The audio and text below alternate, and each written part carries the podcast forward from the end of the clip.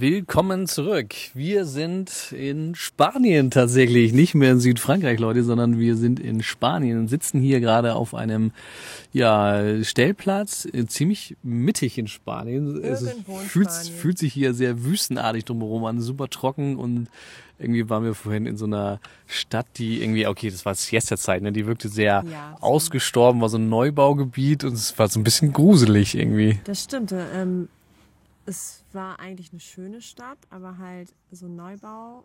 Nee, es ist Neubausiedlung nicht wie bei uns, sondern eher so ganz so, so, so Wohnungssiedlungen wurden da gebaut. Ja, aber wirklich relativ fresh alles so. Ja, und noch viele Baustellen und gleichzeitig aber auch ähm, viel schon angelegte Parks und Spielplätze, aber alles auch gleichzeitig ein bisschen schäbig und runtergekommen, obwohl es gerade erst neu war und müllig. Dein Vergleich war irgendwie äh, Sims, aber Ja, jemand hat bei sich ins nächste Level geschafft irgendwie. Genau, oder so, so, es schafft es gerade nicht, weil, keine Ahnung, die Müllabfuhr nicht funktioniert. Oder ich kann das nicht erklären. Es war auf jeden Fall, der Vibe war nicht richtig cool. Es war so. So Nee, neutral. War kein- neutral. kein schlechter Und ich habe Vibe. das überlegt, man hat das ja oft in so, so Städten, da hat man so ein Gefühl, dann findet man das manchmal eigentlich, gerade in Spanien, in Nordspanien, wir sind ja relativ weit oben im Norden, ähm, ist es oft so, dass man eigentlich das Gefühl hat bei den alten Städten, dass es mega schön ist. Und ich glaube, da Mhm. fehlt halt noch einfach voll die Seele in der Stadt, weil diese die so neu war. Da war noch, da lebt, das Leben war da noch nicht. Das war vorher wahrscheinlich wirklich eine karge Landschaft. Und das war einfach noch nicht, äh, noch nicht lange genug Leben da drin. Ja, gut, kann gut sein, ja, kann ich mir Ja, gut keine vorstellen. Energien so. Ja, ja. irgendwie. Weil es war ja kein schlechter Vibe, es war einfach gar keiner. Irgendwie. Ja, so neutral irgendwie. Ja, der- Ja, verrückt. Ja, und der Bikepark, das war so ein kleiner Bikepark, deswegen sind wir da überhaupt gelandet, damit die Kinder halt sich äh, aus, ausfahren und austoben können. Daneben auch so ein Parcours, was man halt so kennt, ne? So, so Steinblocks, wo man halt so Parcours üben kann. Kennt man, glaube ich, nicht in Deutschland. Dort, das kennt man auch. Das, wo die halt so ähm, also äh, über Bank, äh, Parkbänke und so springen. Also die. Parcours ist ja so ein, so ein urbaner Sport, Genau. wo man einfach durch die Stadt hüpft und, und versucht, so Grundstücke ja, zu machen. Es gibt hier in Spanien schon so Parks. Wir haben ja dann Ja. auch vor zwei Jahren mal auch eingesehen da im Park. Und ähm, das fanden die Kinder natürlich auch mega spannend. Aber dann ist auch Anton super hingeflogen noch. Und dann ist er halt doverweise auf den Kopf geknallt, hat den Helm auf und ist trotzdem auf die Stirn geknallt. was für ein Kackhelm, ne? Ey, Riesenbeule. Es ist halt so ein, so ein Fa Rennfahrradhelm, den sie unbedingt haben wollten, aber irgendwie, keine Ahnung, halt ob Helm oder nicht Helm. Ich glaube, klar, den Hinterkopf hätte der Helm schon geschützt, aber vorne war jetzt auch egal. Ja, war da nicht so ein schönes Ende. Ihm geht's aber gut soweit. Ähm, ist halt nur eine Beule. Ne? Ihm war jetzt nicht schlecht oder so. Ja, dann sind wir jetzt doch nochmal da raus, weil wir da nicht da schlafen wollten, denn es ist ja so, ein bisschen anders doch als in Frankreich. Die Spanier machen ja ihre Siesta schon so bis 18 Uhr und dann erst kommen sie raus. Und dann sind die aber auch lange draußen. Und es wird dann immer voller und immer voller. Immer lauter, immer Ja, lauter. und wir wussten halt, wir wollen noch was arbeiten. Die Kinder sollen nicht ganz spät ins Bett.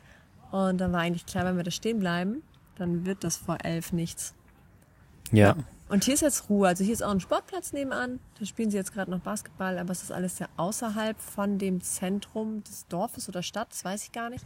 Ja, das ist eine richtige Stadt, genau. Eher ein kleiner öffentlicher Wohnmobilstellplatz. Ganz Ja. entspannt, damit mit ähm, Entsorgungsstation. Ich glaube, hier werden wir viel besser schlafen. Ja, Aber ja, wir können ja noch mal ein bisschen äh, anknüpfen und erzählen. Der letzte Podcast, den haben wir in Biscarrosse in ja, Südfrankreich, sind glaube wir ich, gemacht. gerade quasi angekommen am Atlantik. Und jetzt Genau. haben wir ja zwei gute Wochen in Frankreich verbracht und sind da gar nicht so viel rumgefahren, sondern haben eigentlich die zwei Wochen gefüllt mit Surfen, mit Strand.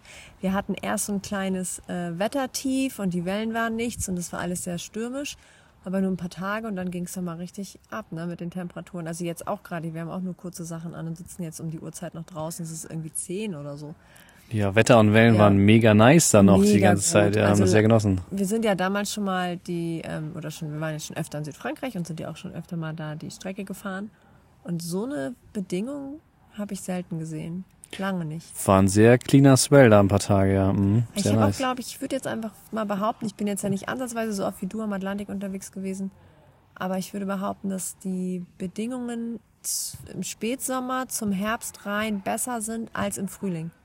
Ist auch so ein Grundgefühl von mir jetzt mittlerweile, ja. So, Mhm. dass der April so aus dem Winter in den Frühling, dass das irgendwie eben chaotischer wirkte, Mhm. irgendwie als, als aus dem Sommer raus, weil ich weiß nicht, es war so geordnet auch, so oft, so richtig. Ich bin ja morgens mit Maya dann immer spazieren gegangen und habe geguckt, gerade jetzt in Contis Plage, das war der zweite Spot, wo wir fast eine Woche standen.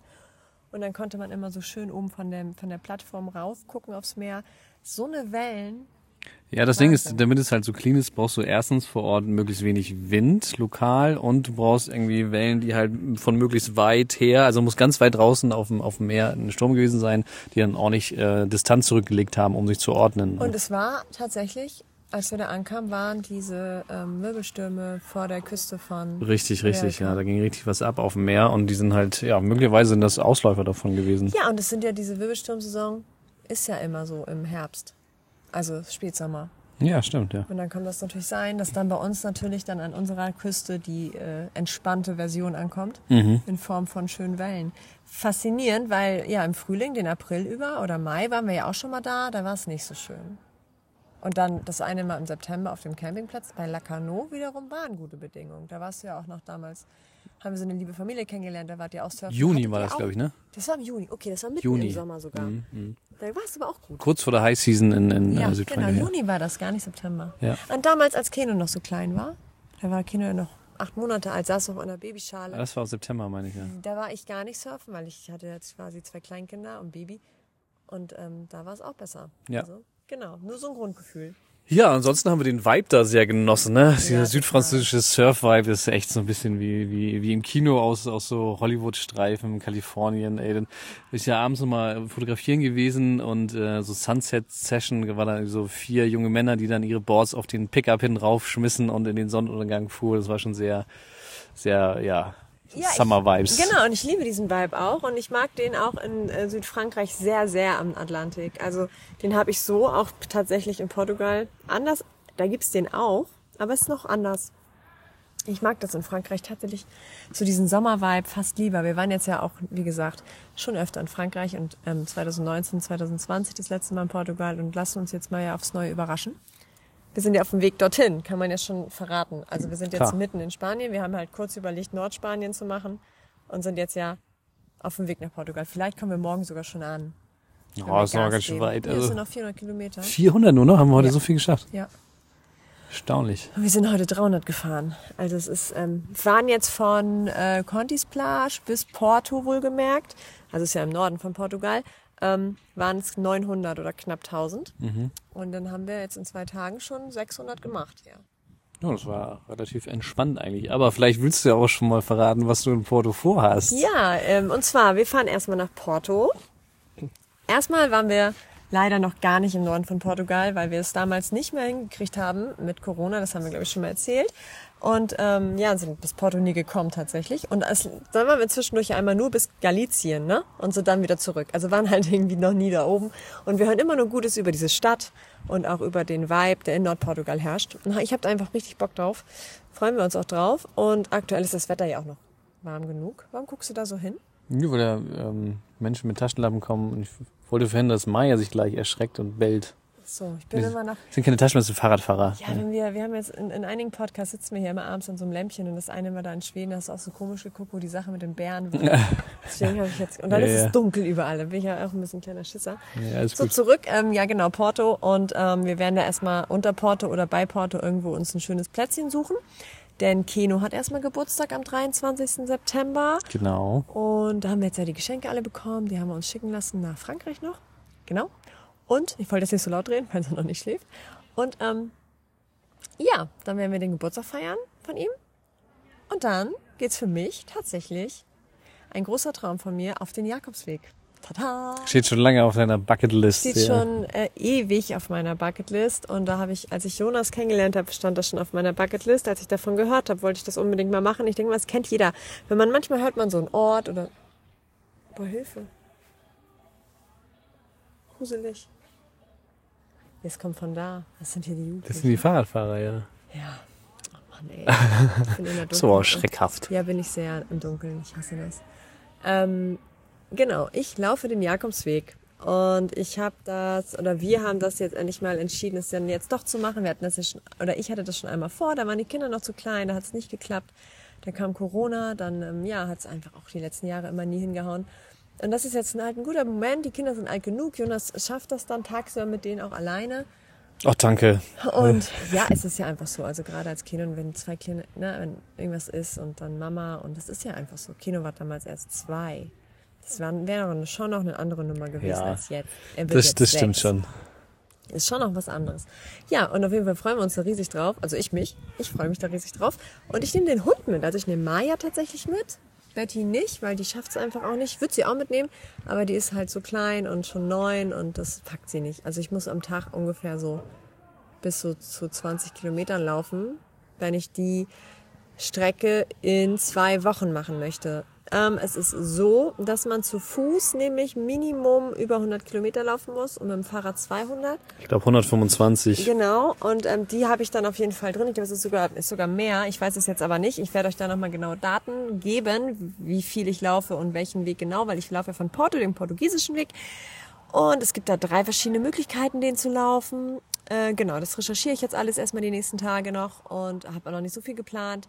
Und wir wollen das halt so regeln, dass ich ähm, quasi schon mich mit Jonas dann nachmittags oder abends treffe, auch wahrscheinlich im Wohnmobil schlafe. Nochmal zur Distanz. Die 125 Kilometer ist, glaube ich, das Minimum, um die Compostela nachher Ach auch so, zu da bekommen. War, ja, ja, natürlich. Das hast du gar nicht ja, dazu okay, gesagt. Das meine ich damit. Also genau, man muss ähm, 125 laufen, Minimum, damit man dann am Ziel seine Urkunde bekommt. Mhm. Mit den Stempeln und so. Ja, und ich glaube, es ist aber ein bisschen weiter von Porto. Man kann in den portugiesischen auch von Lissabon laufen. Aber das ist halt so, dass gerade zwei Wochen, also wir planen so 14 Tage circa ein, vielleicht ein bisschen länger. Ist jetzt nicht super lang. Natürlich habe ich mir vor 20 Jahren gesagt, boah, ich will mal den ganz lang laufen. Aber es ist auf jeden Fall ein mega geiler Kompromiss mit zwei kleinen Kindern, dass wir das, das oder dass ich mir diesen Traum trotzdem erfüllen kann. Und ich glaube, wenn ich zwei Wochen lang ähm, für mich alleine einfach mal Zeit habe und auch wandere und einfach alleine mal bin, auch von meiner Kernfamily, so ohne Jonas, ohne die Kinder, ähm, weg von allem und einfach diese Tage mal hab zum Denken und Nachdenken und Reflektieren, ist das schon ganz schön gut. Auf Mal. jeden Fall, das macht sehr viel Also- mit einem, ja. Ja, ich meine, Jonas ist den ja gelaufen, ne? Und du bist den schon aber äh, 500, 600, wie viel Kilometer, wie Nee, lange warst du fünf- unterwegs? 520 Kilometer ungefähr von Bilbao bis Santiago de ja, Compostela. ja also diesen, in Spanien gibt's ja einmal diesen Hauptweg durchs Inland. Ich, ähm, Durch Burgos, da ähm, die Stadt, da waren wir jetzt heute, oder fahren wir vorbei. ich bin aber den, den Küstenweg gelaufen den, und den Camino del Norte ist es nachher, weil ich das ein bisschen schöner fand, einfach an der Küste Mhm. lang zu laufen. Und der war auch ein bisschen abenteuerlicher, der ist nicht ganz so gut markiert, es gibt nicht so viele Herbergen und er ist vor allem nicht so voll gewesen damals wie der Hauptweg. Damals hatte Habe Kerkeling schon das Buch geschrieben und äh, war, war schon sehr frequentiert, dieser, dieser Hauptweg und ich wollte einfach ein bisschen, bisschen mehr Abenteuer, ein bisschen mehr äh, ja, Ruhe beim Wandern und äh, nicht so ein Ja. Highway an Und Pilgern. äh, der portugiesische ist wohl auch noch recht leer, Mhm. Ja, cool. was ich so gehört habe. Aber ich lass mich überraschen. Ich, wie gesagt, recherchiert habe ich noch wenig. Also viele fragen immer, wie, wie wir uns auf so Sachen vorbereiten. Ich bin da mal sehr spontan, weil ich nehme mir dann jetzt die Zeit, wenn wir jetzt auf dem Weg sind, ab morgen, übermorgen, und da mal genau zu schauen. Aber ich freue mich drauf und ja, bin gespannt, wie das wird. Vor allen Dingen, ich weiß, dass viele aus unserer Community auch theoretisch Bock drauf haben und ähm, viele davon sind auch tatsächlich mit dem Wohnmobil unterwegs und das ist vielleicht auch für einige eine Inspiration oder einfach mal zu schauen, hey, okay, es geht. Zum einen, es geht auch mit Kindern und äh, mit einem Mann, wenn der die Kinder nimmt sozusagen und man kann halt mit dem Wohnmobil gucken. Also wir hatten zum Beispiel, da muss ich mal nach, werde ich nach äh, genauer nochmal nachschauen. Wir hatten jetzt ähm, letzte Nacht haben wir an einer Herberge geschlafen mit dem Wohnmobil. Das war eine Pilgerherberge. Das war noch in, war das noch? Das war in Spanien, ne? Im Baskenland, ja. Im Baskenland. Das war auf jeden Fall garantiert vom Jakobsweg. Ähm, das war schon so diese Ja, war da, Inlandstrecke. war da ausgezeichnet. Genau, Ja. Mhm. und ähm, da war halt direkt neben diesem Her neben dieser Herberge für Pilger war auch der Wohnmobilstellplatz und ähm, das wäre natürlich Ideal für Win, uns, ja. wenn wir sowas finden würden. Dann habe ich überlegt, vielleicht auch mal, je nachdem wie das Wetter, ob das Wetter mitspielt, wir haben Zelt und Schlafsack und Isomatte mit, ob ich mich dann einfach auch mal ein, zwei Nächte mal einfach ins Zelt packe. Auch ziemlich nice. Genau, weil mit Maya, also mit dem Hund darfst du gar nicht in die Herbergen rein. Genau, ich kann gar nicht. Also ob ich Maya jetzt, ob Maya jetzt wirklich diese ganze Zeit mitläuft, weiß ich auch nicht. Da muss ich mal schauen, wie fit sie ist und wie sie das mitmacht. Aber wäre mir auf jeden Fall auch wohler bei, wenn du einen Ja, Hund irgendwie mit, mit hast. Wenn ich alleine laufe, ja, ach, das wird schon. Also ich bin, wie gesagt, ihr wisst es jetzt als Erster, sozusagen. Ich habe es noch nicht irgendwo mal erzählt. Nee, Nee. bin auch sehr gespannt, wie das wird. Wir Ja, müssen ja als erstes so einen. Pilgerausweis besorgen in Das Porto. ist quasi das äh, nächste große Abenteuer, was auf mich oder uns wartet, so jetzt in Portugal. Ja, Genau, also wir haben ja auch jetzt, ich weiß gar nicht, wie viel ist denn heute? Der zehnte schon? Der achte? Was ist denn für ein Datum? der zehnte, ja. Ja, ja, guck mal, es sind halt noch zwei Wochen entspannt in Portugal abhängen, recherchieren, Kinos Geburtstag feiern und dann geht's los. Ja, ich habe auch wirklich Bock drauf. Genau, das wollten wir euch mal erzählen. Ansonsten hatten wir eine gute Zeit in Frankreich und ja. War sonst noch irgendwas? Nö, ne? Wir haben einfach, äh, ja, mit dem Surfen habe ich gute Fortschritte gemacht. Ja, richtig gut, ja. Richtig gute. Also ich habe ja diese schon Angst immer, aber man merkt, je mehr man es macht. Ich werde sicherer, ich war bei kleinen Bedingungen drin. Das ist schon cool. Ich bin super happy, dass ich mein Longboard dabei habe. Ja, das Da freut habe ich mich. ja echt lange für gekämpft und es ist, ist schon echt, gibt mir ein gutes Gefühl im Wasser. Ja. Bei dir war auch schon. War, warst du eigentlich zufrieden vom Surfen her? Ja, ja, aber ich war halt ein bisschen erkältet und musste dann, also ich war ja eigentlich ein bis zweimal äh, kontinuierlich drin, außer als der der Swell seinen Peak hatte da quasi, da habe ich ein paar Ses Ses Sessions verpasst wegen der Erkältung. Naja, Aber sonst war ich Tag happy, ja. warst du nicht. Das stimmt auch gar nicht. Ja. Und den, den zweiten Tag bin ich relativ schnell wieder raus, weil ich Der- noch überhaupt gar nicht genau. fit war und dachte, Der ey, das ist das ist gar keine gute Idee. Ey. Ja, und es war auch mittags jetzt irgendwie 12 Uhr und wir hatten es wirklich sehr heiß. Ja, Das stimmt. bin ich fast umgekippt irgendwie. Genau. Ja. Nee, sonst war ich auch sehr happy, ja, und ich ja, mag den Vibe da einfach, hab das sehr, sehr genossen. Ey. Das stimmt. Genau, jetzt mal gucken, was in Portugal die kommt. DMs. Wollen wir mal die DMs anfangen? Yes. Ja, genau. Also Surfen wird ja dann weitergehen, ne? Nach, nach der ähm, Jakobsweg-Geschichte. Erste DM ist, sagt mal, wo sind eure Hunde eigentlich äh, während der Fahrt? Wie reisen sie mit? Also Betty hat so ein, äh, so ein Kör nee, nicht ein Körbchen, sondern so eine Box, so eine Box, ne? So eine ja, hat eine Transportbox. Da ist sie sehr gern drin. Sie mag ja eh so Höhlen. Ne? Genau, ja, ja. Das machen- mögen viele kleine Hunde. Ja, ist voll ihr und Ding. sie hat halt so eine Transportbox und die steht vorne im Fahrerhaus zwischen unseren ähm, beiden Sitzen. Genau, und immer wenn sie merkt, okay, wir packen langsam, dann springt sie da schon rein und legt sich da schon hin. Genau, ja da ist sie, die, die hat diese Box schon von Anfang an. Jetzt seit vier Jahren fährt sie in dieser Box mit und Ja. Nutzt diese Box auch als ihr Rückzugsort und als ihre Höhle auch tagsüber, weil es natürlich in einem kleinen Wohnmobil. Also das würde ich auch jedem empfehlen, der mit Hund reist. Der Hund braucht auf jeden Fall irgendwie einen Ort, wo er sich zurückziehen kann. Da hatten wir das Problem damit, als Maya dazu kam, dass wir erstmal gucken mussten, okay, wohin denn jetzt mit dem zweiten Hund? Und während der Fahrt ist es leider so, dass Maya ähm, kotzt. Ihr wird schlecht. Also ihr wird wirklich schlecht, wenn sie eigentlich war der Plan hinten bei den Kindern unterm Tisch liegt. Auch, sie hatte auch eine Box. Aber sie hat einfach regelmäßig sich übergeben. Und dann habe ich sie, als sie noch kleiner war, dann immer auf dem Schoß gehabt vorne. Und jetzt liegt sie aktuell vorne im Fahrerhaus bei meinen Füßen. Was aber hier in Spanien gar nicht legal ist. Ich glaube, in Spanien herrscht nämlich Hundeanschnallpflicht. Aber es ist nicht in jedem europäischen Land so. Ich glaube, in einigen interessiert es auch keinen. Ähm, aber aktuell, was ist das denn jetzt? Mit du irgendwas ins? Ohr geflogen hier gerade. wir sind Viecher am Start, äh, weil es dunkel ist und wir haben so eine Lampe hier stehen auf dem Tisch. Genau, also Maya fährt halt vorne mit, aber eigentlich herrscht Anschnallpflicht und wir gucken mal. Also aktuell kotzt sie halt nicht, wenn sie vorne bei mir mitfährt. Deswegen liegt sie an meinen Füßen und Betty in ihrer Box. Right. Genau. Und äh, ja, zur zweiten DM. Es ist eigentlich nur so ein Statement gewesen. Ich hatte letzte Woche mich ja mal ausgelassen über das Schulsystem in Deutschland, beziehungsweise habe das, hab diese Problematik angesprochen, dass wir ja bei uns im Land viel machen für, ähm, ich sag mal, ich will es jetzt nicht falsch erklären, aber Personengruppen, für, für Min Minder, Minderheiten? Ja, so für, für Menschen in Rollstühlen, für Blinde und, und, und. Also wir sind da wirklich echt tolerant und es ist super cool und es gibt super viel, was auch für diese Menschen gemacht wird. Wo ich dann aber im Umkehrschluss denke, so aber für Kinder, die halt einfach vom, vom Typ her nicht ins System passen, weil sie vielleicht, ähm, keine Ahnung, länger bräuchten, aber deswegen ja nicht dümmer sind unbedingt oder andere Interessen haben und nicht in dieses starre System passen, dann gibt's keine Wahl für Eltern irgendwie eine andere Möglichkeit zu sehen. Wenn man jetzt bei uns betrachtet, wir haben uns abgemeldet aus Deutschland. Wir haben uns ja nicht nur abgemeldet, weil wir unser Kind nicht in Schul ins Schulsystem stecken wollten, aber da kommen wir später nochmal drauf zu, rück. Aber es ist ja trotzdem so, dass einem ja fast manchmal gar keine andere Möglichkeit bleibt. Ähm, oder ich das auch von vielen Eltern gehört habe. Ich glaube trotzdem, dass es besser wird aktuell und es ist ein Wandel auch da, weil der aus der Gesellschaft selbst herauskommt. Aber von oben kommt wenig. Und ähm, diese Nachricht sagte hier, ich habe zwei Kinder, ähm, was an der Schule für einen Druck aufgebaut wird, ist nicht mehr normal. Genau, und das war halt da auf meine Story bezogen. Und davon habe ich, das ist nur ein Beispiel von sehr, sehr vielen Nachrichten von äh, Müttern wahrscheinlich, ja, wahrscheinlich meistens schreiben mir die Mütter, ähm, dass sie das Problem mit ihren Kindern haben und dass es halt schlimm ist. Und es ist halt so, wenn man einen festen Job hat, man hat ja nicht die Möglichkeit, äh, jetzt unbedingt wegzuziehen und ähm, dorthin zu ziehen, wo es eine freie Schule gibt. Und es kann ja auch nicht die Antwort auf alles sein, dass alle, jedes Kind auf eine private freie Schule gehen kann. Das kann man sich auch gar nicht unbedingt leisten. Und es ist halt traurig, dass, obwohl man ja sieht, dass die Wartelisten auf freien Schulen so krass voll sind, dass von, von der obersten politischen Ebene da nichts kommt, was irgendwie da mal langsam an den richtigen Stellschrauben dreht. Und das, ich glaube, das nächste Problem ist dieser Föderalismus in Deutschland, dass wir einfach jedes Bundesland so ein bisschen machen kann, was es will. Das glaube ich Ihr auch eigenes blöd. äh, Süppchen ja, kocht. Genau, das, das fängt ja in der Kita schon an, dass ich es ein Unding finde, dass einfach in Berlin keine Kita-Gebühren anfallen, in Hamburg kaum Kita-Gebühren anfallen und einfach in Schleswig-Holstein ist die Kita scheiße teuer. Oder in anderen Bundesländern.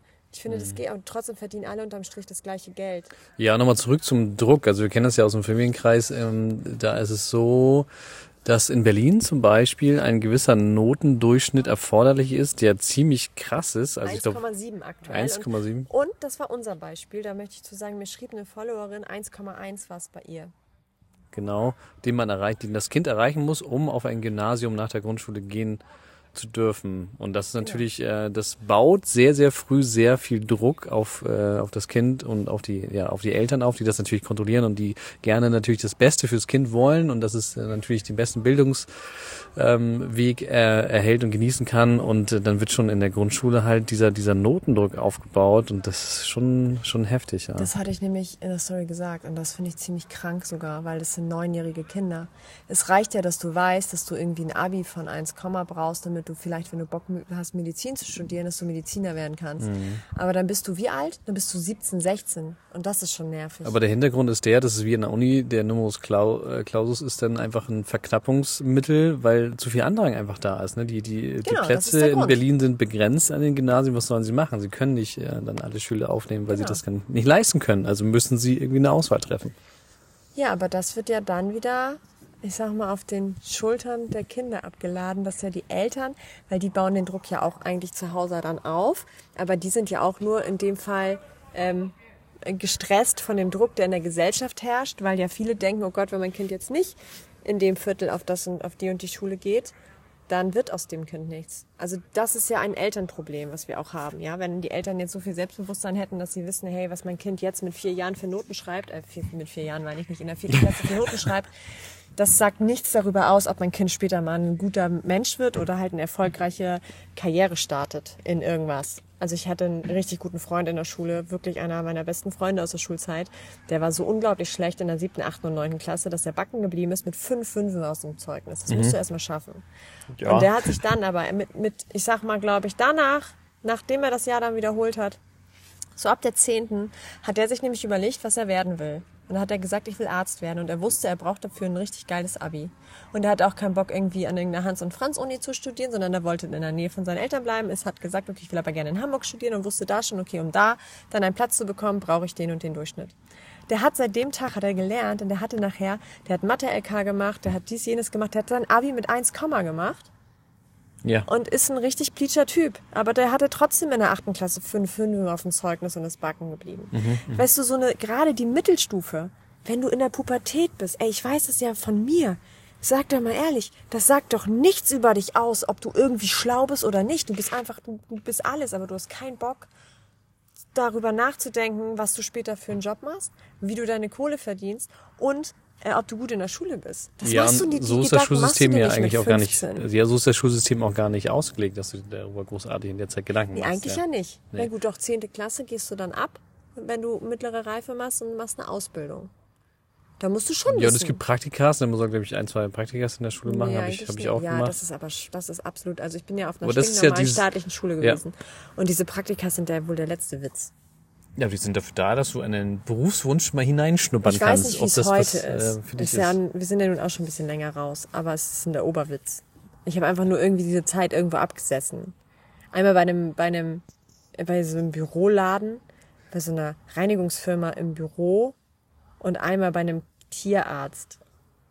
Ja, aber man nicht- Tier, also du wolltest dann zu dem Zeitpunkt vielleicht Tierärztin werden. Und kennst du diese Momente, da machst du da ein Praktikum, kennst du das?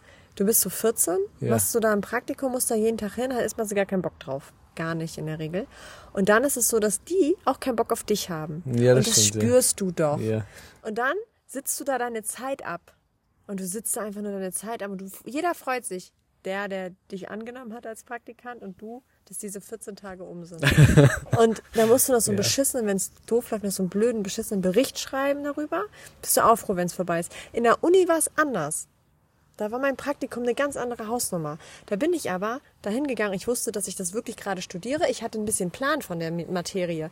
Es ist was anderes, wenn du beim Tierarzt ein Praktikum machst, wenn du Medizin für, also hier Veterinärmediziner wirst. Mhm. Das ist doch was anderes, als wenn du in der neunten Klasse einfach nur diese scheiß zwei Wochen bei irgendwem absitzen musst. Und du freust dich eigentlich auch nur, dass du keine Schule hast in der Zeit. Ja. Würde ich jetzt einfach mal äh, denken, so geht's dem Großteil der Leute. Würde ich dir zustimmen, ja. Und da, lass die Leute, lass doch die Jugend in Ruhe. Nehme ernst, lass, die, lass doch die Jugend in Ruhe und mit irgendeinem Druck. Auch so ein Viertklässler, der denkt jetzt schon zweite Klasse, dritte Klasse, Gott, ich muss jetzt der Beste in der Schule sein. Die verlernen, die vergessen zu spielen, die vergessen, dass sie Kinder sind. Jugendliche, die haben andere Probleme, ehrlich. So mit, mit 18 kannst du nochmal nachfragen, was, was ist so los, was willst du mal werden? Also ich finde das, ja finde den Druck, der ist auf jeden Fall da und ich glaube, trotzdem gibt es auf der anderen Seite diesen Wandel. Also man muss da einfach gucken. Aber einem sind leider auch oft die Hände gebunden. Ne? Man hat nicht die Möglichkeit, einfach umzuziehen. Wir jetzt ja auch nicht. Also ich weiß, da wo wir herkommen, da ist eine Grundschule, die ist halt nicht geil. Da würde ich mein Kind ungern hinschicken. Wenn wir also uns überlegen würden, nach Deutschland zurückzugehen, müssten wir umziehen, damit Anton auf eine coole Schule gehen kann. Also woanders sind Sie, meinst du? Weil, ja, ja, müssten wir also umziehen im Sinne von, wir könnten nicht mehr zurück in das alte Dorf, wo wir herkommen. Ja. Genau. Ja, okay, aber ich kann ja mal die dritte DM ähm, vorlesen, die baut da nämlich drauf auf, so ein bisschen. Läuft da niemand hinter mir? Ich höre Schritte. Nee, ist Maya. Oh Gott. Habt ihr eure. Oh Mann. Habt ihr eure Kinder einfach ab. Da ist nämlich doch niemand, ne? Nein, da Guckt ist, ja noch nicht nee, so hin. Ich, Habt ihr eure, ich fange jetzt an, habt ihr eure Kinder einfach abgemeldet? Ich bin so gestresst, wir kommen leider, wir bekommen nämlich leider keinen freien, äh, keinen Platz an einer freien Schule. Das bezieht sich so ein bisschen auf das, was ich gerade schon vorweggenommen habe. Denn wir haben uns, das muss ich mir aber kurz sagen, nicht abgemeldet. Aus dem Grund, weil wir das Schulsystem so schlimm finden und Anton nicht in der Schule klarkommt. Ich würde sogar mittlerweile denken, dass Anton sich recht gut in der Schule zurechtfinden würde, weil er wirklich vom Typ her glaube ich, jemand ist, der Bock hätte, einfach mitzumachen. Ich glaube, dem wird es an sich Spaß bringen. Aber ich weiß es auch nicht, weil er war noch nie in einer Schule. Aber ähm, ja, das ist halt nicht der Grund. Aber ich kann das nachvollziehen, dass man halt mit dem Gedanken spielt, sich abzumelden, um sein Kind vor diesem Schulsystem zu schützen. Gleichzeitig ist es aber auch nicht die Lösung. Weil ich glaube, das sehe ich gerade bei Social, Social Media, das muss, weiß nicht, wie du das siehst, aber dass viele halt denken, die Lösung ist, ich ziehe auch in ein Wohnmobil und ich bereise auch mit meinen Kindern jetzt erstmal die Welt, damit meine Kinder nicht in die Schule gehen müssen.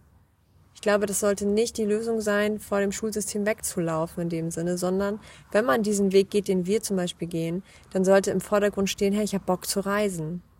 Oder natürlich mir vielleicht irgendwo anders was aufzubauen oder halt natürlich raus aus Deutschland zu gehen oder erstmal was zu erleben oder erstmal einen freien Kopf zu bekommen, für, um aus meiner Komfortzone rauszutreten. Denn das ist etwas, was ich immer unterstützen würde und immer unterschreiben würde, dass es wichtig ist, einfach mal seine Perspektiv, den Perspektivwechsel vorzunehmen und mal von außen auf sich raufgucken zu können. Und das kannst du immer am besten durch eine Reise. Eine Langzeitreise ist die beste Therapie, die man machen kann würde ich behaupten. Mhm, aber ich würde auch immer davor warnen, dann einfach Hals über Kopf äh, aus Angst vor dem, vor dem Schulsystem sich äh, das Haus zu verkaufen, Wohnmobil zu kaufen und Genau. dann loszureisen, um dann festzustellen, nee, das ist gar nichts für mich. Weil dieser Lebensstil, der, der hat Höhen und Tiefen und ähm, das muss man schon sehr, das muss man mögen und vorher mal testen und ausprobieren. Und ich glaube auch, dass es keinen Sinn macht, vor Problemen irgendwie zu flüchten und wegzulaufen, weil Die nimmst du ja mit. die nimmt man immer ein Stück weit Auf mit, ja, Fall, ja. genau. Klingt jetzt leicht und aus uns mag. Das, ist, das Problem ist, was wir manchmal so haben, dass es aus unserer Perspektive dann immer so leicht erscheint für die Leute. Dass wir, wir haben ja gut reden. Wir leben ja schon dieses Traumleben. Wir sind ja schon unterwegs. Wir machen ja schon diese ganzen tollen Dinge. Das ist ja aber nicht so. Wir haben ja auch unsere Probleme und es ist ja nicht leicht. Also ich kenne keine Reisefamilie, die jetzt sagen würde, ja, das ist super einfach, so zu reisen und zu leben. Es ist nicht einfach, es ist nur anders und es ist vielleicht ein Stück weit schon freier, wofür ich super dankbar bin, aber es ist nicht leichter. Nee, hat auch so eine Schattenseite, Genau. definitiv. Deswegen nur vor Problem, um vor Problemen zu flüchten, ist es, glaube ich, nicht unbedingt die Lösung. Aber es ist natürlich eine Möglichkeit, um mal einfach zu schauen, was will ich eigentlich, wer bin ich überhaupt und mal zu reflektieren. Genau. Mal raus aus dem Hamsterrad, Ja. ne? Für eine gewisse Zeit. Ja. Und es gibt auch schon viel, eine viele eine, eine, oder eine immer größer werdende Freilerner-Community in Deutschland. Es gibt tolle Accounts, die ähm, die sich da bemühen, die sich da belesen haben, die da auch so eine Coachings zu geben, wie man vielleicht mit den Behörden besser umgehen kann, wie man sich da besser verhalten sollte. Da Und gibt's auch schon viel. Es kommt auch aufs wird. Bundesland drauf an, ne? Genau, das ist es ja. Das meinte ich ja vorhin schon. Dadurch, dass ähm, wir in Schleswig-Holstein gar nicht so die Wahl hatten, dass Sehr Jonas streng bei uns, gemeldet ja. bleibt, haben wir uns einfach direkt alle abgemeldet. Und bei uns ist aber auf lange Sicht klar, dass wir auch sehr wahrscheinlich nicht nach Deutschland zurückgehen werden wollen. Also das ist nicht unser Place to be. Wir haben schon vor, oder das ist schon länger vorgehabt, zu sagen, wir wollen uns noch irgendwann mal woanders was, ja, eine Base erbauen, erschaffen. Und dann ist das nächste, dass wir losgefahren sind, da war Anton zwei und wurde drei. Also, oder er war drei und Keno wurde zwei, so war das. Und die waren auf jeden Fall doch, die Schule war super weit weg. Und da haben wir immer schon gedacht, okay, vielleicht irgendwann ist es mal Thema für uns. Aber vielleicht ist es auch einfach, ähm, ja, wir schauen einfach. Und dann haben wir festgestellt, dass wir das mit dem Freiland schon hinbekommen und hatten noch gar keinen Bock aufzuhören mit dem Reisen. Ja, da kam dann eins zum anderen. Deswegen es ist nicht die einzige Lösung, aber es ist auf jeden Fall eine Möglichkeit, mal zu schauen. Und vielleicht auch für die Kinder. Also wir haben jetzt auch schon mitbekommen, dass viele Kinder das gar nicht so geil finden, immer nur im Wohnmobil zu reisen. Das muss man auch überlegen. Ein, gerade ein Kind, was aus dem System kommt, was es gewohnt ist, in die Schule zu gehen, obwohl es vielleicht nicht die besten Erfahrungen gemacht hat, was es aber gewohnt ist, ein Kinderzimmer zu haben, viel Spielzeug zu haben, feste Zeiten zu haben, einen Sportverein zu haben und diese Sachen. Und man reißt es dann raus. Es gibt Kinder, die das nicht so gut mitmachen. Es gibt aber auch Kinder, die sind dann froh, raus zu sein. Also da muss man immer individuell entscheiden. Es ist nicht die Patentlösung, auf gar keinen Fall für alle. Aber ja, genau, das wollte ich mal sagen. Ähm, wir sind schon bei den Fragen für dich. Ja, die drei schnellen Fragen. Soll ich mal? Alright, ja, gerne. Oh, ich kann hier gar nichts mehr lesen, ist so dunkel. Was würdest du in Deutschland konkret am, jetzt sind wir hier, Leute, heute ist Schulthema ganz groß. Habe ich gar nicht bewusst gemacht. Das war irgendwie Thema bei mir. Okay. Was würdest du in Deutschland konkret am Schulsystem ändern, wenn du könntest? Puh, das ist eine sehr große Frage irgendwie. Also ich finde, ähm, ein Punkt ist auf jeden Fall, dass man sich im deutschen Schulsystem, so empfinde ich es zumindest, zu sehr darauf konzentriert, was irgendwie Kinder noch nicht gut können und den Fokus sehr auf das legen, was noch fehlt irgendwie und wo sie die Schwächen haben und versucht, dass, dass man das immer verbessert. Aber ich finde, man sollte so rumdenken, dass man die Kinder in ihren Interessen und Stärken versucht äh, zu fördern. Und ähm, eine Möglichkeit, das umzusetzen, wäre eine Schule, die so offene Klassenräume hat, die nach, nach Themen gegliedert sind. Also da gibt's dann einen Raum, da wird dann, keine Ahnung, Mathe gemacht, einen Raum, da gibt's Physikexperimente, dann gibt's einen Raum, da werden, werden Sprachen gemacht oder nur eine Sprache, dann gibt's einen Raum, wo Biologie gerade unterrichtet wird und so können die, die Kinder dann, je nachdem, wo, wo gerade jetzt ihr Interesse am größten ist, dann auswählen, ähm, ja, wo habe ich jetzt Bock, wo möchte ich jetzt ähm, weiterkommen und weiter. Ich habe bei unseren Kindern nämlich auch die Erfahrung gemacht, dass ähm, das Interesse sich immer mal wieder verschiebt und es Ja, kommt mal vor, dass ein, dass, dass ein Kind irgendwie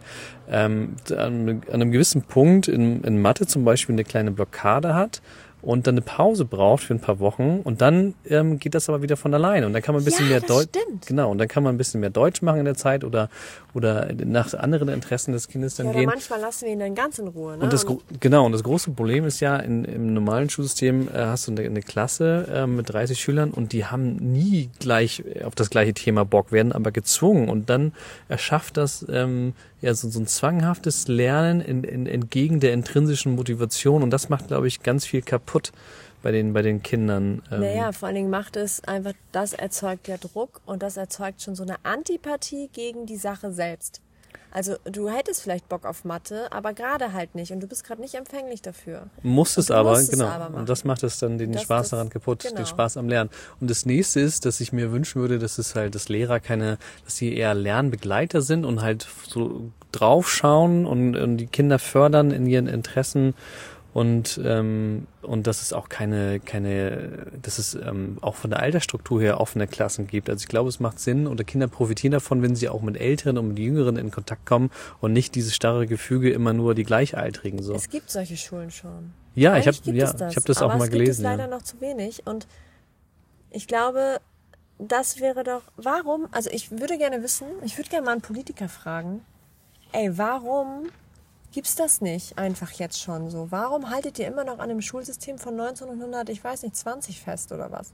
Warum tut ihr das? Ein Schulsystem vor dem Zweiten Weltkrieg, warum?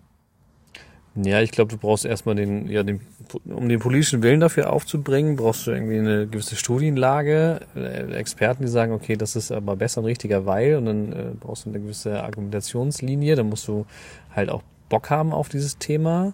Ich hänge mich jetzt ganz weit aus dem Fenster. Mhm. Ich glaube, niemand will, also ich glaube, es ist für ein System, was so funktioniert wie unseres, gar nicht ähm, von Vorteil, wenn du auf einmal Kinder hast, die mit 18, 19 von der Schule kommen und wissen, wer sie sind, was sie wollen und dass sie glücklich sind, ohne ihr Glück im Außen zu suchen, denn die müssen dann gar nicht viel konsumieren oder sie sind einfach schon so in sich zufriedener. Also das, was wir kaputten Erwachsenen jetzt versuchen, alles ja zu machen, verstehst du? Also ich, das glaube ich nicht. Doch, also ich, das hat ich so, glaube, weißt du was? Weißt du, wer mich auf diese Idee gebracht hat? Gerald Hütter hat das gesagt. Ja. Und er ist eh der Mhm. musst du vielleicht die Leute mal abholen, wer ist äh, Ge- Gerald Hütter oder Hüter? Ja, für mich jemand, der macht ja schon seit Ewigkeiten Gehirnforschung bei Jugendlichen und Kindern und ist einer der ersten und, also nicht der ersten, aber schon einer der größten, ähm, ja, Schulsystemkritiker, die wir so haben, öffentlich, der aber auch wissenschaftlich an die Sache rangeht. Und jetzt nicht ein Philosoph oder so, ne? Mhm. Genau, ja. Sondern wirklich ein Wissenschaftler. Ich meine hier, der ähm, Precht hat auch mal das Buch geschrieben, Anna, die Liebe, nee, Anna, Und die liebe Schule oder so. ähm, der liebe Gott. Und die, Schule, genau so. Ich weiß es, ja. ich krieg's gerade nicht, hin, aber genau, ist ja auch ein riesen, ähm, eine riesen, eine große Kritik am Schulsystem gewesen. Und er war ja für eine Revolution. Ist auch richtig. Aber dieser Gerald Hütter wiederum, der bringt, hat schon richtige Ansätze und er sagt eigentlich genau das, was du jetzt auch gesagt hast. Und er sagt halt alle diese Dinge. Und er sagte in einem Interview nämlich auch, dass ähm, man gar nicht will, dass man Kinder von der Schule entlässt. Die wissen, wer sie selber sind. Die wissen, ähm, dass sie, ja, die, die wollen das auch nicht unbedingt. Das, du brauchst ja Leute, die dieses kaputte System am Leben erhalten. In Anführungsstrichen den Kapitalismus, die einfach weitermachen, damit die Maschine läuft. Das ist so. Wir sind denen doch jetzt schon so ein Riesendorn im Auge. Mir wurde letztens vorgeworfen von so einem, El von einem Follower, der aus von einer älteren Generation ist, dass wir alles Egoisten sind. Weil wir uns um uns selber kümmern. Ja, das ist aber gut, dass wir langsam mal anfangen, uns um uns selber zu kümmern und dass unsere Generation endlich mal anfängt, ihren Kindern nicht mehr diesen ganzen, ähm, diese Glaubenssätze weiter zu vermitteln. Das ist ja was Gutes. Wir sind, glaube ich, die erste Generation, die wirklich sagt, hey, geh zur Therapie, das ist voll gut, dass du das machst. Du könntest mir erzählen, ich gehe zur Therapie, ich würde sagen, ja, finde ich voll gut. Ich weiß es noch. Ich glaube, die Generation meiner Eltern oder sogar meiner Großeltern hätte da jemand gesagt, der geht zur Therapie, hätten die, was, der geht zur Therapie, der ist doch geisteskrank und was ist denn mit jetzt hat der einen Dachschaden? Der muss, weißt du, wie ich meine? Das, das war nicht öffentlich äh, so präsent, das Thema. Jetzt wirst du dazu motiviert und ähm, deine eigenen Themen aufzuarbeiten, die Themen deiner Vorfahren aufzuarbeiten und, und, und, dein inneres Kind zu heilen. Diese Sa- Sachen, die sind dank Social Media so präsent. Und das führt auch dazu, dass ich glaube, dass wir diesen Wandel in der Gesellschaft jetzt haben, was das Schulsystem betrifft, weil das ist das aktuelle oder das, das kaputte Schulsystem, was jetzt noch existiert, ist ja eigentlich nur ein Spiegel ja, unserer gesamten Gesellschaft.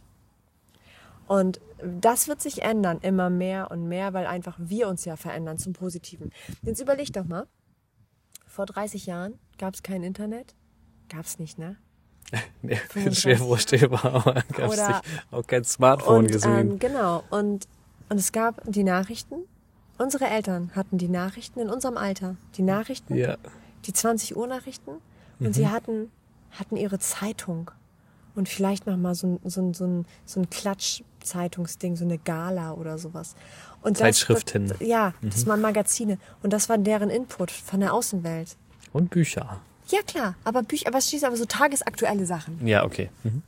So, wir werden vielleicht auf eine Art wird hier rumgemeckert, ja, wir sind zu Overload und zu viel Input und zu viel Information, zu viel Handy, zu viel bla bla bla.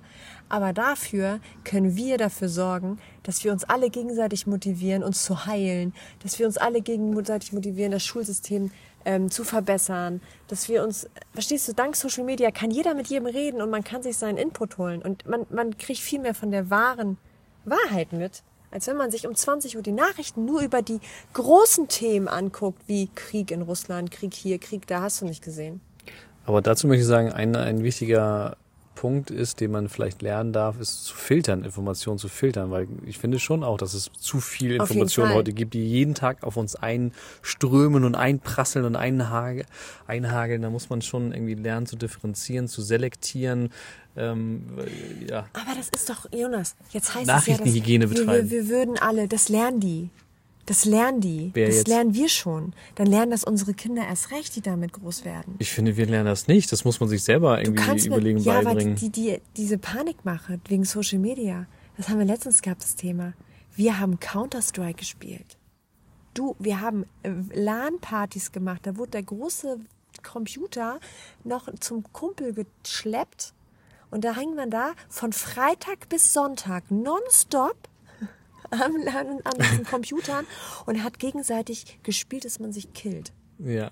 Ja. Und der Headshot war dann besonders super, genau. Das ist besser als TikTok-Videos, wo die Mädels heute tanzen. Komm. Oder hier Ja, aber bei TikTok gibt's auch ähm, äh, absurde Trends, die halt äh, sehr gefährlich sind. Ja. Diesen Strang Strangulationstrend, hast du den mitgekriegt? Ja, das hast du mir erzählt. Genau, das hatte ich, stimmt, hatte ich dir letztens Da erzählt. kam ich ja, danach hatte ich ja das Beispiel mit Counter-Strike rausgehauen, weil ich dachte, ja toll, wir haben Counter-Strike gespielt. Wie viele Leute sind Amok gelaufen zu der Zeit in Amerika und überall. Und ähm, Ja. Stimmt, da wurde es immer diskutiert, ob es an den Ego-Shootern liegt. Ja. wie ist denn dieses, es gibt noch dieses andere Spiel, wo jeder süchtig nach war. Oh, World of Warcraft. World of Warcraft. Keine Ahnung, ob das noch WoW. gespielt wird. Aber was hat das denn bitte mit unserer Generation gemacht? Also diese Gamer-Generation, die war ja krass. Die, ob's die noch, gibt's die noch? Ich weiß es nicht. Wir sind aus dem Alter raus. Wahrscheinlich ist sie irgendwo zwischen dem, unseren Kindern und uns. Keine Ahnung. Aber die Leute, uns, uns ist auch was geworden, Jonas. Wir haben 15 World of Warcraft gespielt und wir haben, weiß ich nicht, wir sitzen jetzt hier irgendwo in Spanien, machen einen Podcast und wohnen im Wohnmobil. Ja, Ja. doch, was, uns ist auch was geworden. Mein Vater würde jetzt wahrscheinlich sagen, Kann man, nee, ist nicht eine Frage der. Perspektive. Es ist eine Frage der Perspektive, aber ich würde sagen, es ist definitiv was aus uns geworden, weil wir haben angefangen, unser Leben zu hinterfragen und zu reflektieren und laufen nicht einfach mit dem Strom mit, obwohl wir Counter-Strike gespielt haben mit 15. Also man kann jetzt nicht so das alles über einen Kamm scheren. Jede Generation hat komische Sachen gemacht. Und Ja. bei jeder Generation gab es neue Und natürlich hat Social Media sehr viel ähm, positive ähm, Aspekte, aber auch einige negative. Natürlich hat es negativ. Ich möchte Klar. das nicht nur schönreden, aber die Tatsache, dass wir jetzt nicht mehr nur 20 Uhr Nachrichten gucken müssen, sondern dass ich mir vielleicht an, also das, wir hatten ja auch damals YouTube oder so, wo wir uns zwei, drei Videos angeguckt haben, weil wir überlegt haben, ins Wohnmobil zu ziehen. Da gab es auch die, die einige Accounts, die haben uns, ähm, wie sagt man?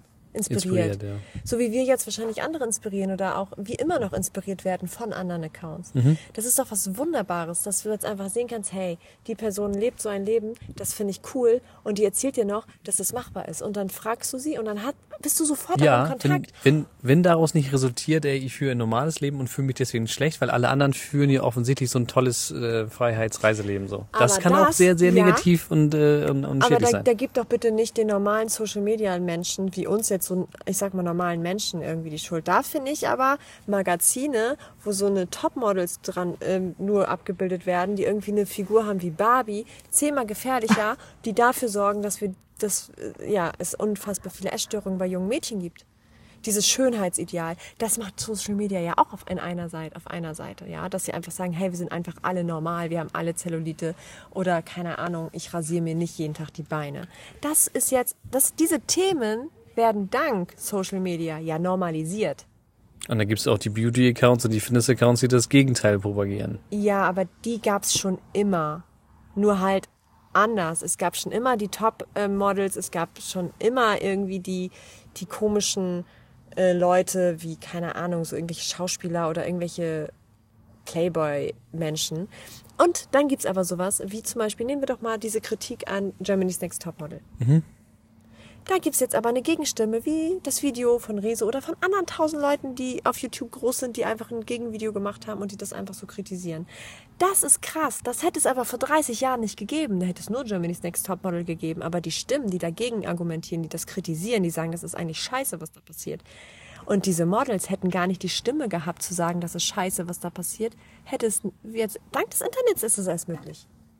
Ja, korrekt, ja, sehe ich, sehe ich auch so, ja. Deswegen ist es alles gar nicht so schlecht. Wo war ich jetzt überhaupt stehen geblieben?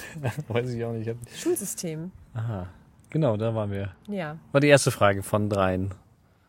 Hast du noch eine für Ich mich? muss gerade überlegen, dann war ich kurz bei Counter-Strike. Halleluja. Ja, ähm, nächste Frage. Welches Hörbuch hörst du gerade und warum? Ich höre gerade von äh, Robin Sharma, Sharma, ich kann ihn nicht Oh aussprechen. Sha Schamhaar. nee, nicht Sharma, Sha Sharma oder so heißt der. Mr. Sharma, genau. Ähm, höre ich, wie heißt es noch? Ähm, wer wird um mich weinen, wenn ich, äh, nee, wer wird um dich weinen, wenn es dich nicht mehr gibt? Ja, ich bin ein großer Fan von diesen äh, Lebensratgebern, die darauf aus sind, einem zu erzählen, wie man das äh, ja, Leben lebenswerter machen kann, was man verbessern kann, was man sich so an tollen neuen Angewohnheiten so angewöhnen könnte. Also Jonas hört sie alle und wendet nichts an. Und, also das stimmt so auch Nein, nicht. das stimmt Ich wende, wende das, äh, ich nehme da schon immer sehr viel ähm, mit und ich habe jetzt, ähm, äh, wenn man so quer liest, schon einiges ähm, da durch und finde, dass die großen Coaches ähm, da im Kern eigentlich alle dasselbe sagen. Und das ist immer ein guter Reminder. Und ich versuche dann auch immer wieder was umzusetzen und dann geht es irgendwann so im Alltag dann wieder unter und dann höre ich das dann nochmal und dann kommt es wieder nach oben und die, dieser Wunsch, das eine oder andere dann umzusetzen. Und äh, ja, ich mag das sehr, diesen Gedanken immer so sich ja weiterzuentwickeln. ist ja das Thema Persönlichkeitsentwicklung, finde ich schon Ja, ein sehr spannend. spannendes Themenfeld, ja. Und das ist super wichtig. Finde ich auch gut. Aber gemein, dass du sagst, ich wende, wende nichts davon nee, an. ähm, ich finde das gerade nur witzig. Ja, du, ich weiß, dass du so viele Sachen hörst, aber ich wusste nicht, dass du sowas aktuell hörst. Den, den Titel finde ich tatsächlich spannend. Ich ähm, höre ja gerade Osho und Mhm. habe, aber ich höre nicht alles von Osho. Also es soll jetzt hier nicht so klingen, als wenn ich total der Osho-Anhänger bin. Bin ich nicht. Ich, ähm, aber es gibt dieses eine Buch, was er, was ich auch jetzt gerade höre, ähm, wie man seine Freiheit erlangt. Und das ist, finde ich, ziemlich gut. Das ist so ein bisschen Persönlichkeitsentwicklung äh, Next Level.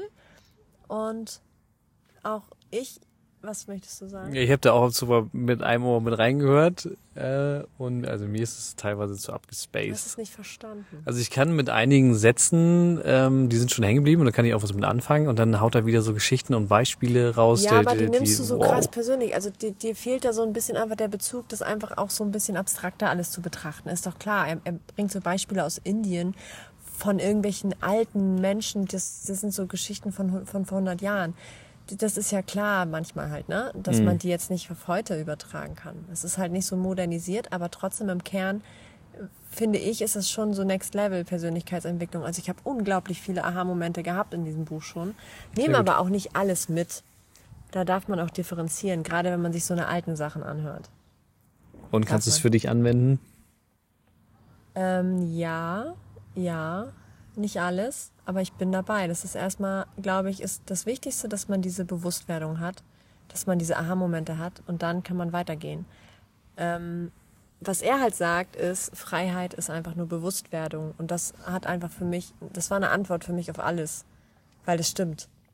Ähm, wenn du Entscheidungen bewusster triffst, wenn du einfach bewusster lebst oder wenn du endlich mal, oder diese, dieser Moment zu verstehen, dass du mit allem verbunden bist, das macht so einen Unterschied. Ich habe 20 Jahre gebraucht, um das wirklich zu verstehen. Ich beschäftige mich seit 20 Jahren mit Persönlichkeitsentwicklung, mit ähm, Spiritualität und mit all diesen Dingen. Und jetzt gerade habe ich es erst wirklich verstanden. Ich wusste immer, dass man so sagt, du, all, alle sind mit allem verbunden, alles ist all eins und keine Ahnung, das wusste ich immer. Dieses Gott ist in allem. Das, hat, das sagen die immer schon, aber weißt du, dieser Moment, wenn du es wirklich verstanden hast, wenn du fühlst vielleicht auch, fühlst, oder? wenn du es wirklich verstanden hast, du guckst selber den Baum an und checkst es einfach oder den, den, den Schmetterling oder den Käfer oder was auch immer. Dieser Moment, dieser Aha-Moment, in dem, in, wenn du weißt, okay, krass, dann hast du wirklich dann auch diesen, dann hast du gemerkt, okay, du bist gerade schon, hast du wieder eine Stufe weiter von dem ganzen großen verstanden. Das Abgelevelt. feiere ich und deswegen bin ich gerade da sehr, also ich bin sehr begeistert von diesem Buch, aber es ist, glaube ich, halt auch wirklich noch nicht für jeden was, das stimmt. Also du kriegst da manchmal die Krise und dann legt er mir einfach den Kopfhörer wieder weg. Ja, wir hören manchmal abends im Bett zusammen noch irgendwie was, ne, vom Schlafen. Obwohl ich auch sagen muss, ich schlafe unglaublich schnell davon ein. Also ich schaffe nicht viel, Ja. weil es halt einfach so auf so eine sehr eigene Art und Weise ähm, beschrieben ist. Und es ist wirklich viel. Man muss da immer erstmal dann auch, also gefühlt eine Seite lesen und drei Tage drüber nachdenken. Hören. Ja, ja, oder hören in dem Fall schon, ja. Ja, genau. Ähm, letzte Frage mal an dich. Oh, guck mal, guck mal, oh Gott, schon 49 Minuten hier. Spontan die witzigste Situation, die dir in der Schulzeit passiert ist. Fällt dir eine ein? Die witzigste Situation aus Mhm. meiner Schulzeit. Das war schwierig, da irgendwie sowas picken. Ja, aber die dir jetzt einfach. aber du, du, du, du weißt ja, ich war auf der, auf der Waldorfschule und auf der Ja. Waldorfschule hat man auch ein Fach, das ist gerade bei den Jungs nicht besonders beliebt und das nennt sich Eurythmie. Weißt du, was das ist? Nee, aber ich weiß, dass man seinen Namen tanzen lernt auf der Waldorfschule. Ja, das ist so ein Klassiker, ne? das wird, Ja, wird da sagen immer mal alle so. nachgesagt, ja. Also Ja, ist Eurythmie was? ist, ist so, ähm, ich weiß gar nicht, wie man das genau definiert. Auf jeden Fall läuft man da, äh, muss, muss, muss man sich so ein rosa Kleidchen anziehen, auch das als, habt ihr jede Woche, so wie, wie man Musik in der Schule hat. ja, so hatten wir dann auch Eurythmie-Stunden, genau. Aber Da- immer in jeder Klassenstufe? Ja, also ich, das hört dann irgendwann auf, aber man hat das relativ lange, ja. Krass. Ja, ja, genau. Man hat das re relativ lange und dann äh, gibt's da irgendwie so ein bisschen Musik und dann muss man so Formen laufen. Ja, dann ist es nämlich Namentanzen. so Choreografie und so Gebärden macht man Ja. dazu. Und äh, so ein bisschen Bewegungsmeditation ist das letzten Endes. Und das, äh, keine Ahnung, ich weiß nicht, ob Rudolf Steiner das selber irgendwie erfunden und implementiert hat. Auf jeden Fall ähm, fanden wir Jungs das vor allem immer relativ nervig und haben uns äh, sehr darüber lustig gemacht und immer den Unterricht gestört. Und irgendwann gab's dann mal so eine Ah, Krisen du hast mir schon mal davon erzählt, dass ihr auch komische Sachen zu Kleider anziehen musstet. Ja, genau, genau. Und so ein rosa Kleidchen ist halt schwierig. Als Junge. Ja, ist halt schwierig. Ja, aber warum denn auch nicht einfach so weiße Kleider? Warum denn rosane? Weiß ich auch nicht. Ich weiß auch nicht, ob das, also ich war auch eine Weile schon Oder die relativ, relativ sie alle konservativ ist. verwaschen. Meinst du, gab es immer so die, Socke. die äh, wie bei den Fußball-Trikots, dass das immer Genau. einmal die Woche äh, bei irgendwie mitgeht. Nee, das war dann nicht der Fall. Naja, auf jeden Fall haben wir Jungs immer den Unterricht gestört und äh, wir hatten eine Eurythmielehrerin, die hat das Thema sehr ernst genommen. Die war sehr überzeugt von dem Nutzen ähm, der Eurythmie und äh, über unsere Klassenlehrerin gab es dann mal so, ein, so eine Krisendiskussion und im Rahmen dessen hat sie uns dann, äh, also der Klasse, so einen Vortrag gehalten, was an Eurythmie denn so wichtig sei. Und naja, auf jeden Fall wurde das immer ein bisschen hitziger und wir haben dann ähm, ja argumentativ äh, so ein bisschen das, ja, unsere Sichtweise dargestellt und irgendwann war sie dann so sauer, dass sie rausgehauen hat, äh, dass äh, Eurythmie besser sei als Sex zum Beispiel. Und da Nein. konnten wir nicht mehr In welcher lang. Klasse warst du? Wir waren schon relativ, ich weiß es nicht mehr, wir waren schon so, so pubertär auf jeden Fall. Wir konnten damit halt Kannst was, du nicht machen? Was, was, was anfangen. Du kannst nicht Jungs in Kleider stecken, sagen Tanz und dann noch sagen, ist besser als Sex. nee, kannst, Kannst du nicht machen, machen, nicht mit einer achten Klasse. Also es hat nicht dazu geführt, dass wir die, die Eurythmie jetzt ernster genommen haben. Äh, war auch eine sehr merkwürdige Person, so rückblickend, dieser Oh mein. Gott, ja. Ja. Also Waldorfschule ist dann irgendwie auch ein bisschen schräg, ne? Hat schräge Seiten, definitiv. Hatte auch positive Seiten, definitiv. ich glaube aber jedes Jahr auch anders. Die sind ja nicht alle gleich. Also ich glaube, es gibt schon Unterschiede. Nein, wie gesagt, ich war auf einer relativ konservativen, äh, ich weiß nicht, ob das heute noch so gehandhabt wird. I don't know. Krass. Ja. Eurythmie, Leute. Ist dir bis heute, Und nein, ich kann meinen Namen nicht tanzen. Also ich kann ist bis heute in deinem Kopf stecken geblieben oder hängen geblieben, dass die Frau gesagt hat, das ist besser als Sex. Ja, Kannst du mal sehen, ey. Was die für eine Spur hinterlassen hat. unglaublich, ja. Gab es bei dir eine witzige Situation, an die du dich noch erinnerst? Ja, aber nicht so wie deine. Deine, ich glaube, die toppe ich nicht, weil ich finde schon, ich muss da echt mal, das finde ich schon sehr, sehr speziell, was du da gerade erzählst. Oh mein Gott. Aber es ist ja dann auch so 90er Jahre gewesen, ne? Mhm. Waldorfschule 90er Jahre ist, glaube ich, auch nicht mehr vergleichbar mit heute. Hoffe ich zumindest. Ich hoffe es sehr. Ähm, bei mir war es so, ich habe, ähm, ja, ich war eine, ich war keine Vorzeigeschülerin. Gar nicht. Ich habe, ähm, Ich? Nee. Aber bei mir ist das Problem eher, weil ich auch immer nicht so richtig verstanden habe, was ich da machen soll. Ich habe auch den Sinn an Schule nicht nie verstanden. Und ich habe dann Französisch geschwänzt mit einer Freundin. Und dann sind wir los bei uns im Ort. Ich, hab, ich war auf dem Gymnasium, auf einem stinknormalen staatlichen Gymnasium, also auch nichts irgendwie mit, mit, mit Waldorf oder so, sondern wirklich so ein normales Gymnasium. Mit diesen ganzen normalen Frontalunterrichtslehrern und diesen 100-Jährigen immer noch und überhaupt. Und dann sind wir halt, ich hatte auch so einen ganz speziellen Französischlehrer.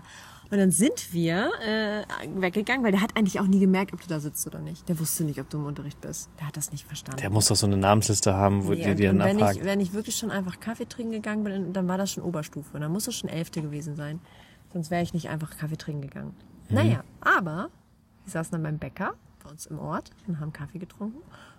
Und dann ähm, kam meine ganze Klasse rein mit dem Französischlehrer auch, um Kaffee zu trinken. Und das war natürlich schlecht.